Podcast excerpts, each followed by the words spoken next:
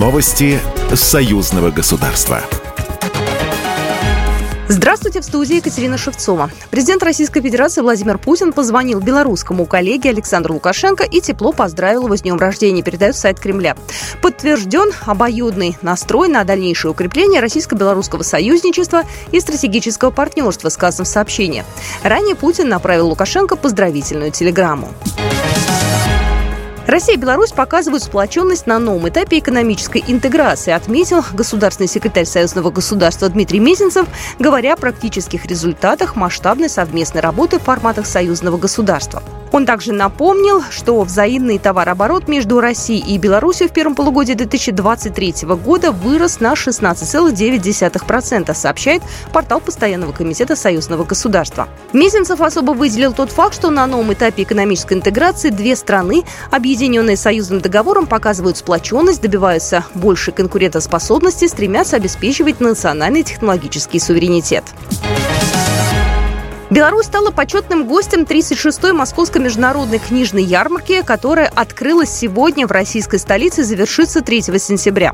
В рамках ярмарки 1 сентября на белорусском стенде с образцами продукции белорусских издательств пройдет международный круглый стол «Роль книги в жизни общества. Прошлое и настоящее». Мероприятие пройдет в виде телемоста одновременно на книжной выставке в Москве и в Минске в здании Национальной библиотеки. Участники круглого стола, руководство Мининформа, руководители ведущих белорусских издательств, литераторы Беларуси России России представители творческой интеллигенции. День союзного государства проходит сегодня в детском реабилитационно-оздоровительном центре «Жемчужина», расположенном в деревне Боровка Лепельского района. На торжественное мероприятие приехали высокие гости, руководитель представительства Постоянного комитета союзного государства в Минске Мариана Щеткина, замглавы Постоянной комиссии парламентского собрания по труду, социальной политике и здравоохранению Людмила Макарина-Кибак и другие. «Жемчужина» на протяжении 18 лет является одним из постоянных исполнителей мероприятий в организации санаторно-курортного лечения детей, финансируемых по по программе союзного государства.